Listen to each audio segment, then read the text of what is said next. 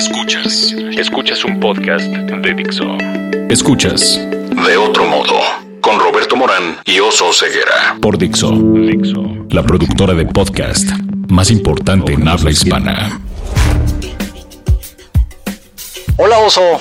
¿Cómo estás, Roberto? Pues muy contento aquí de que hoy tenemos a dos grandes invitadas. Tenemos a Citlali Cortés, que es una experta en cuestiones forestales, en biodiversidad, de esos temas que nos encantan. Y por ahí está Zoe muy calladita, pobrecita, eh, que no, no fue hoy a la escuela. Se van a enterar en su escuela cuando oigan este podcast. Sí fue, pero hubo que sacarla temprano. Muy bien, ahí está ella acompañándonos. Y ahora, Citlali, hola, ¿cómo estás? Hola, Roberto. Hola, Oso. Hola, Citlali. Citlali es experta en biodiversidad y bosques para el Banco Alemán de Crédito para la Reconstrucción y el Desarrollo, cuyas siglas son KfW, ¿qué significan? Kreditanstalt für Wiederaufbau. Ándale, muy bien. Y eh, una de las cosas en las que ella es experta es en incendios forestales. Y yo le decía, tú eres como el oso Smokey. Y solamente ella la conoce aquí en México.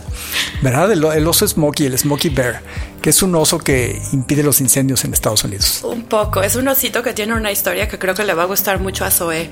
Es un osito que se encontraron los bomberos forestales en un incendio y lo rescataron. Y entonces se convirtió como en el emblema de las campañas en Estados Unidos eh, de prevención de incendios que fueron como súper importantes para entre otras cosas, la generación del enorme problema que tienen ahora con las cargas de combustibles y estos mega incendios que ocurren cada, cada verano y demás, este, digamos que no son culpa del pobre oso, pero de la campaña derivada de este, este emblema de el pobre osito huyendo de las llamas, ¿no? Por, ah, ¿por qué? ¿Por qué es culpa de eso? O sea, porque como que estaba mal encaminada la campaña, ¿o qué? Sí, no sé. Uh, digamos que los avances que han habido en la ciencia de, de, los incendios forestales, que es como toda una rama de la ciencia eh, de la ecología forestal, eh, realmente no sabíamos mucho. Y entonces, y justo todavía yo creo que en muchos lugares del mundo, México incluido, prevalece este tema de que prevención de incendios forestales. Y las campañas siempre hablan de prevención y prevención y hay que apagar todos los incendios forestales. Y eh, yo por ejemplo cuando hice mi tesis de doctorado lo que veíamos era como entender la historia de los incendios en el largo plazo en, en, en los paisajes entonces, más que hacer campañas de prevención de lo que hablamos ahora es de manejo de los incendios forestales, de gestión del paisaje que incorpora elementos de manejo de los incendios, no necesariamente este, prevención y, este, y apagarlos. O sea, los incendios forestales tienen una función, son parte de la vida del planeta. Exactamente, son parte de la dinámica ecológica de algunos, no de todos, ecosistemas forestales. Decías, Citlali, no sabíamos de los incendios forestales. Y te pregunto ahí, ¿no sabíamos los mexicanos, el mundo no entero? sabía nadie. ¿Y hoy qué sabemos? Pues mira, no sabíamos eh, como digamos especie humana. Okay. sí, el, el, los avances que han habido en entender más eh, el papel de los, de los incendios en la, en la dinámica forestal se ha producido, yo pensaría que es un cuerpo de investigación que realmente ha crecido muchísimo eh, en los últimos 30 años. Entonces es muy nuevo, es muy reciente eh, y a nivel mundial en general, ¿no? O sea, siempre, digamos que a principios del siglo XX, eh, la visión general del mundo, y obviamente voy a hacer una gran generalización, eh, era apagar todos los incendios. Hay un incendio, hay que apagar el incendio. Todos los incendios forestales son malos, hay que acabar con todos los incendios forestales y eh, en algunos lugares como dije, eso tuvo muchísimo éxito y nos ha llevado a tener unas cargas de combustibles impresionantes en los paisajes, 80, 100 años después de que se, de que se empezaron a implementar esas políticas de supresión. O sea, es decir, tendríamos que dejar que se liberaran las fuerzas o qué? Eh, pues es un tema, es una pregunta eh, justamente en un como panorama global donde tenemos... Eh, por ejemplo, el clima es menos predecible, ¿no? Gracias a todos estos efectos de la, eh, del cambio climático. Entonces, tenemos un eh, sistema global que está muy alterado y entonces no es tan fácil como decir, ay, vayan hijos míos, quémense, Ajá, ¿no? Sí. Este. No, ya la naturaleza ya no actúa en forma natural. yo la verdad es que eh, más que decir que no actúa en forma natural, diría que no actúa de forma tan predecible como podía haber sido hace unos 20, 20 años más o menos. Entonces, eh, sí notamos como muchos, estos, todas estos, pues esto que estamos viviendo ahora, ¿no? Que era febrero hace una semana y estamos a 31 grados en Ciudad de México. Como estos picos de temperatura, estas grandes tormentas invierno que están, o sea, el panorama global en términos de clima está hecho un relajo.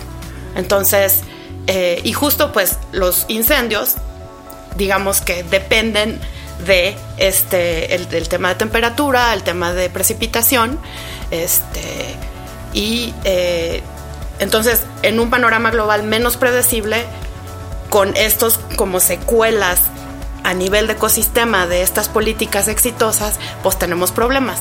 Y, el y, la solución no es una solución tan, tan lineal de decir, entonces dejemos que todo se queme, ¿no? No, este, eh, pero también es un poco, nos deja un poco, siempre nos deja un poco abiertos nuestros invitados, pero un poco aquí vienes a cambiarnos toda la perspectiva que teníamos nosotros, decíamos, casi era ya el, programa, no, no fumen en los bosques y no aprendan fogatas, que eso, claro, eso no ha cambiado, ¿sabes? Siguen. Eso no cambia, y no dejen basura, ahora está el, programa este en el radio que dice el efecto lupa, y me imagino la bolsa de plástico o la botella. La botella, ah. y eso. eso no ha cambiado, pero hay, lo que sí cambia es la importancia de que haya de que dejar de resistirse a las fuerzas de la naturaleza.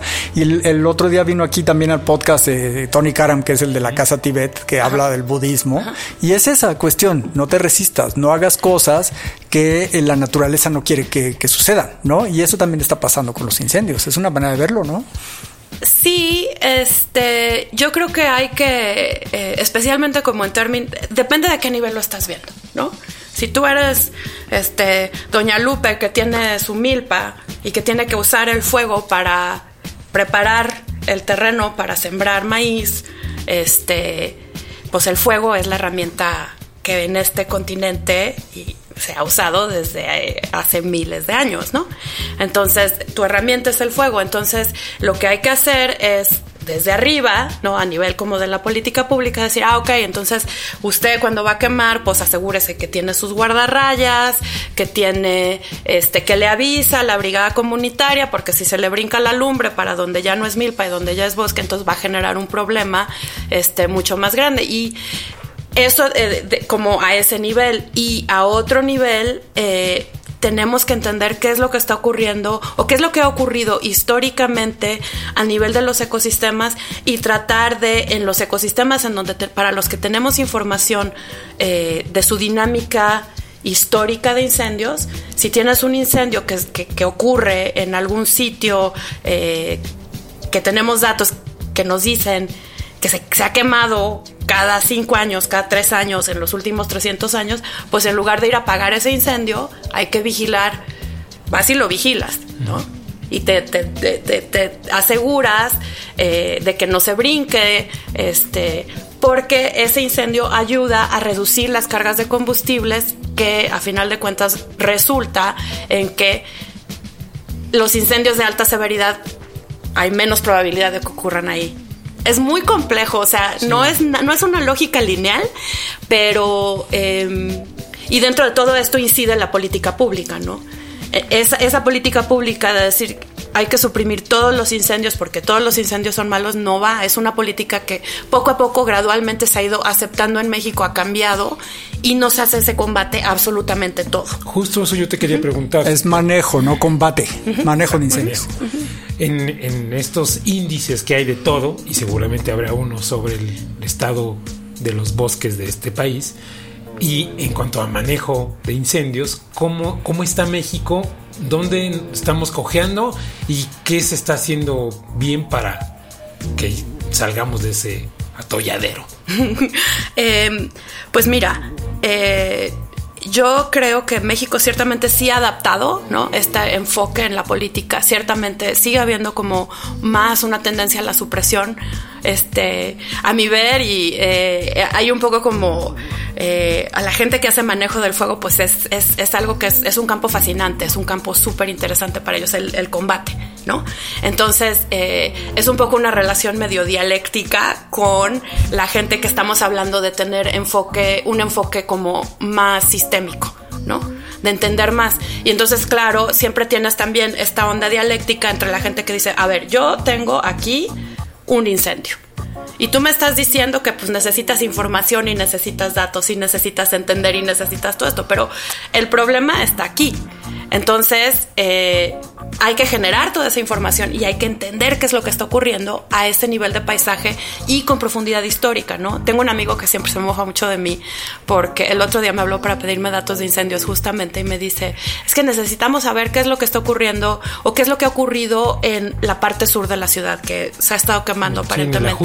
¿no? eh, Cuemanco. Cuemanco, han, habido algunos incendios en Xochimilco hace, hace días y entonces este, yo le dije, pues es que yo tengo la base de datos de CONAFOR, he estado haciendo como algunos análisis de los datos de incendios, eh, pero no la tenía a mano y entonces le dije, pero creo que mi recuerdo es que los datos a nivel de municipio o de núcleo agrario inclusive están eh, no tienen tanta profundidad histórica. Me dice, a ver, a ver, a ver, a ver, tú siempre me sales con la profundidad histórica. Me estás hablando que no tienes datos de 300 años o que no tienes datos de, de hace 10 años. Y entonces, claro, otra vez, no todo hay que entenderlo como en, términos de escala eh, temporal y, eh, y, escala espacial.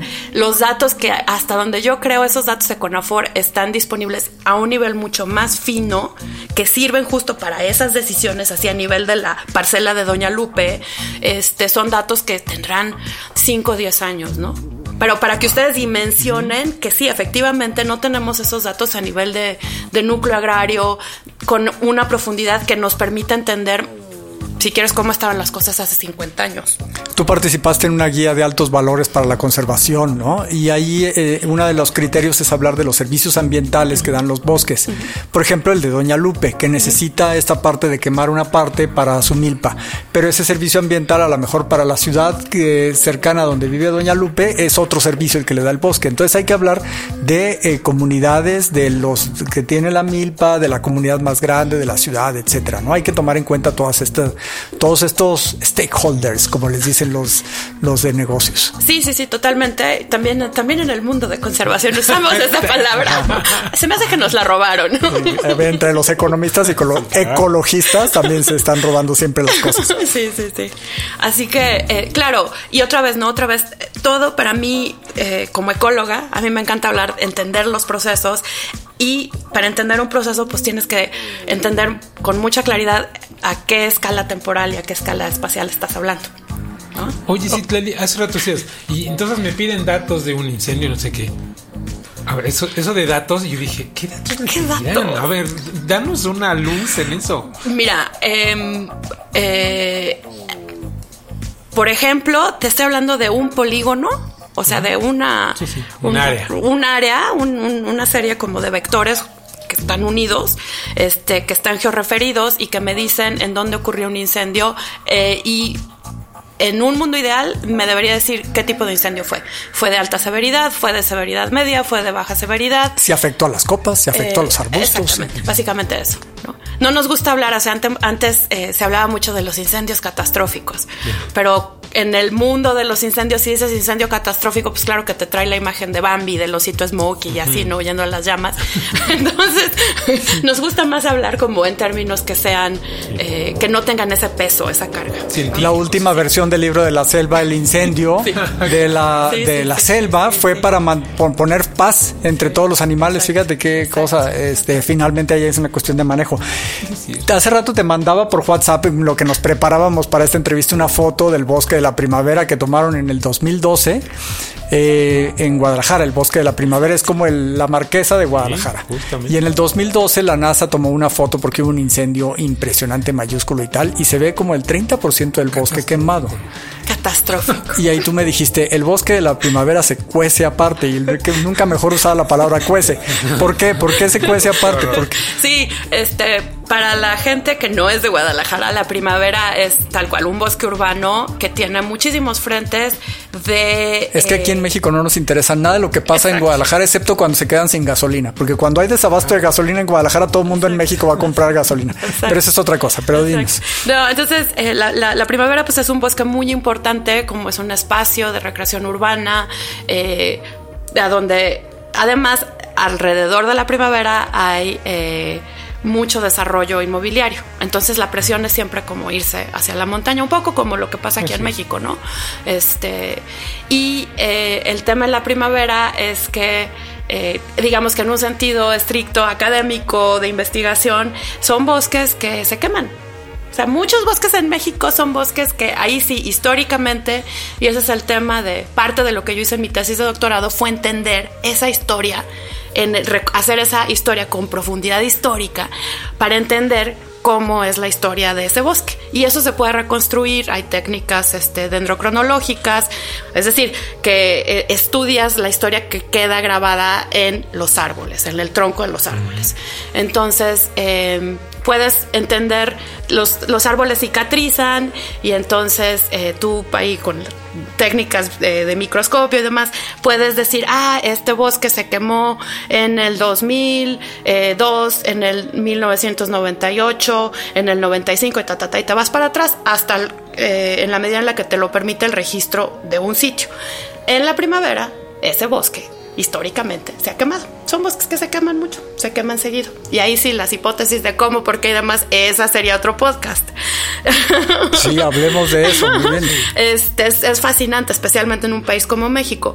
Pero eh, una vez que sabes que tienes esa reconstrucción de la historia de incendios, dices, ok, pues estos sitios tenemos datos que nos dicen que en los últimos 100 años se han quemado cada 3 años, cada 5 años en promedio. Entonces, sabes que es un bosque que, digamos, está, podrías decir que el bosque está adaptado y en algunas circunstancias, dependiendo del tipo de especies que te encuentres adentro, podrías decir inclusive que depende del fuego. Hay ecosistemas que dependen del fuego. Pues. Entonces, el bosque de la primavera es un, es un, digamos que es un bosque que le gusta el calorcito. Sí, por eso está ahí en Guadalajara, porque es, eh, con el promedio de temperatura que es de 30 grados. Exacto, entonces, em, pero si tú tienes ese sistema natural y lo aíslas de los factores de presión externos, eh, pues no vas a tener la foto, la historia completa, vas a tener la foto, la foto de la NASA, ¿no? Si tú ves la foto de la NASA y dices, claro, tragedia, desastre, ¿qué es lo que pasó? Pero lo que ocurre en la primavera es que hay mucha presión por hacer cambio de uso del suelo, lo que lleva a que haya incendios que no son necesariamente incendios, eh, digamos que ocurrirían en ese rango de lo natural, sino que se usa al fuego como una herramienta de desmonte para después entonces meter un permiso de cambio de uso del suelo y poder hacer el cambio de uso del suelo que te permita desarrollar y hacer desarrollo inmobiliario. Ahí es donde la ciencia se topa con la política, ¿no? Ese, ¿qué, tanto es necesario ese incendio? Que así es, que es natural, etcétera, y qué tanto es para poner una casita ahí al lado del estadio de las Chivas, ¿no? Que el, para los que no sepan dónde está el bosque de la primavera, es lo que los arbolitos que están junto al estadio de las Chivas en Guadalajara. El nuevo, El, nuevo, estadio. Sí. Este, sí, entonces, eh, exactamente. Eh, y justo ha sido también uno de los temas que ha cambiado a medida que ha evolucionado la ecología como ciencia, ¿no? Que si tú estudias, digamos, el, el, el elemento natural de un sistema en un planeta tan antropizado como el nuestro, pues te estás perdiendo una posible explicación este, si aíslas el elemento humano, ¿no? El elemento de presión humana sobre ese sistema. ¿Qué podemos hacer aparte de que cuando venimos manejando por la carretera angustiarnos muchísimo porque vemos el humo? Y eso va a pasar en marzo, en abril, en mayo, este, todos los incendios. Y este año es un año que parece que viene con muy seco, ¿no? se ve por lo pronto aquí en el centro del país, se ve como un año de poca precipitación eh, de invierno. O en general es la, es la época del estiaje, pero se ve un año seco y ya han habido conatos de incendios, se han reportado incendios en todo, en todo el país. O sea, está arrancando desde temprano eh, el ciclo. Pues mira, yo creo que lo que podemos hacer es eso, ¿no? Claro, si uno va al bosque, pues esta onda de querer hacer una fogata y esas cosas que ocurre muchísimo en la interfaz urbana, estos bosques de la estos bosques de la Marquesa, el bosque de la Primavera, pues uno pensar y meditar si realmente necesitamos una fogata. Es, para mí ese sería como el, o sea, no echar, no darles más chamba a los pobres bomberos y bomberas forestales que realmente son gente que, a los chamusquines que les dicen en el Estado de México, no sé si en todo el país. Sí, hay unos que les dicen también los los diablos, los de Coahuila, famosísimos, una brigada rudísima, son excelentes combatientes de incendios y eh, se van a combatir incendios o se iban por lo menos hasta la Administración Federal anterior de Estados Unidos a colaborar con los colegas de Estados Unidos en el combate eh, directo de, incendios forestales. Yo creo que siguen, ¿eh? en Estados Unidos siguen queriendo todo lo bueno de nosotros. Sí, o sea, son los equivalentes a los topos entonces, ¿no? Estos. Sí, sí, sí, sí, son una, son, hay mucha capacidad. De hecho, México también el año pasado en Canadá eh, hubieron una cantidad de incendios, pero espeluznante con una cantidad de emisiones tremenda. Yo estaba, me fui de vacaciones a andar en bici y literalmente huimos de la nube. Te, llevó te llevaste trabajo a tus vacaciones. Totalmente. Y justo había, hubo una brigada mexicana que estuvo eh, combatiendo incendios en Canadá, fue el representante de, el gerente de incendios forestales de la administración anterior, fue a recibir un premio de parte de Justin Trudeau, yo me lo encontré en el aeropuerto, fue todo muy chistoso porque eh, pues son otra vez, ¿no? Como retomando este tema del cambio climático, los combustibles, todas estas percepciones equivocadas que prevalecieron. Eh, por mucho tiempo en la política pública, no solo en México, en, otras partes del mundo, eh, tenemos grandes problemas. Y realmente uno de los temas cuando se habla de cambio climático es, es, justo que no es muy predecible. Hasta el momento no es muy modelable el qué podemos esperar. Y lo que sí sabemos es que, eh, digamos que... hay reacciones que no van a ser lineales. Hay reacciones que pintan a que esto va mal y rápido. Hace rato decías, hay bosques como el de la primavera que están acostumbrados al calorcito. ¿Y qué pasa con la fauna? Decías, en este país, en este mundo donde todo gira en torno al hombre, ¿qué hacen los animales? ¿A dónde se va Bambi? O sea, van y vienen. Sí, claro, o sea, hay, movimientos. Digo, obviamente hay pérdida de como de, individuos, ¿no? Sí. Sí, hay, hay, animales que se mueren, hay bichajos que pues igual no se pueden eh, mover rápido y demás. Eh, entonces, tienes pérdida de, organismos, pero eh, otra vez es el tema, ¿no? Si tienes un bosque que tenía históricamente cargas de combustibles bien bajitas, digamos, eran fueguitos templaditos, así, así les decimos. Eh, fuegos templados, cool fires. Ah, Entonces tienes eh, que son incendios donde se quemaba el pastito, los animalitos podían brincar al otro parche y demás. Eh, y en, parches más eh, pequeños quizá, no tan grandes, las grandes extensiones de incendios que se están quemando. Entonces, eh, claro, si tienes un incendio de alta severidad que es mucho más grande, donde se va a copa y ocurren todas estas cosas, pues lo más probable es que tengas como más pérdida de especies y demás, ¿no? Tenemos que trabajar muchísimo entonces por entender los incendios forestales. Las políticas públicas hay que trabajarle también. La, la, Comisión Nacional de Áreas Naturales Protegidas, me imagino que es la que debe estar ahí. Eh, todo el mundo, CONAFOR, la Semarnat y todos ellos. Esperemos que ya estén platicando con la gente que vive en el Ajusco, que necesita el bosque para cosas diferentes que los que van a hacer fogatas de paseo o para la ciudad. O sea, todos necesitamos el bosque, pero de maneras diferentes. ¿no? Y yo creo que también como gente de las ciudades tenemos que hacernos un poco más responsables y tomar eh, tener más agencia y entender más qué es lo que está pasando. No pensar que, ay, bueno, si reforestas el bosque ya se curó. Y si apagas el incendio ya, ya, ya no hay problemas. Hay muchos problemas y yo creo que entre más nos informemos como público, este, pues más podemos contribuir a que las cosas se resuelvan bien. Ya tiene un rato Vero saludándonos con su manita, que si cinco minutos, que si tres. Entonces vamos que... Vamos a las preguntas del ping pong, Citlali. A las cuales no estabas preparada. Ta, ta, ta, de eso se trata. Tu palabra favorita. Ciencia. Muy bien. ¿Tu palabra menos favorita? No. Ok. ¿Qué te prende creativamente, espiritualmente? Creativamente. Hmm. Eh, los libros, espiritualmente el bosque. ¿Qué no te prende? La contaminación. Mm, el fuego. no, el fuego es fascinante. ¿Ah, sí? El fuego es, el fuego es fascinante. ¿Tu grosería favorita? Pinches pendejos. ¡Eh, qué bien! Eso estaba. Pero la pensó un poquito, pero le salió, le salió. Y la dijo con cierta timidez. Me dio un poco de pena. Sigo siendo tapatía, Roberto. Ah, qué bien. Ah, sí, ahí en Guadalajara nadie dice groserías. Nunca Todos somos. Dice groserías. Eh, ¿Tu bosque favorito? Mis sitios de estudio de doctorado son. Yo estudié bosques antiguos. Entonces estudié bosques viejos en Chihuahua que cuando uno los encuentra este, te vuelve el espíritu al cuerpo. ¿Qué otra profesión intentarías? Mm, ser escritora. ¿Qué otra profesión no intentarías? Ser veterinaria. Ay, sí, porque odia que llegue Bambi con sus quemaduras y tener que curarlo. No, no. Tu primer recuerdo de la infancia. Oh, mi perro, vodka. Se llamaba vodka. Y no le puse el nombre yo. Seguro que no. ¿Tu modo de transporte favorito? La bicicleta. Muy bien. Bien, Citlali, ¿dónde puede la gente informarse más sobre esta cuestión de los incendios forestales, sobre el conocimiento de los bosques, los bosques antiguos? Fíjate todas las cosas que hay. Nada más empiezas a escudriñar ahí poquito, ¿verdad? Sí, empiezas a abrir la puerta y es un mundo de información.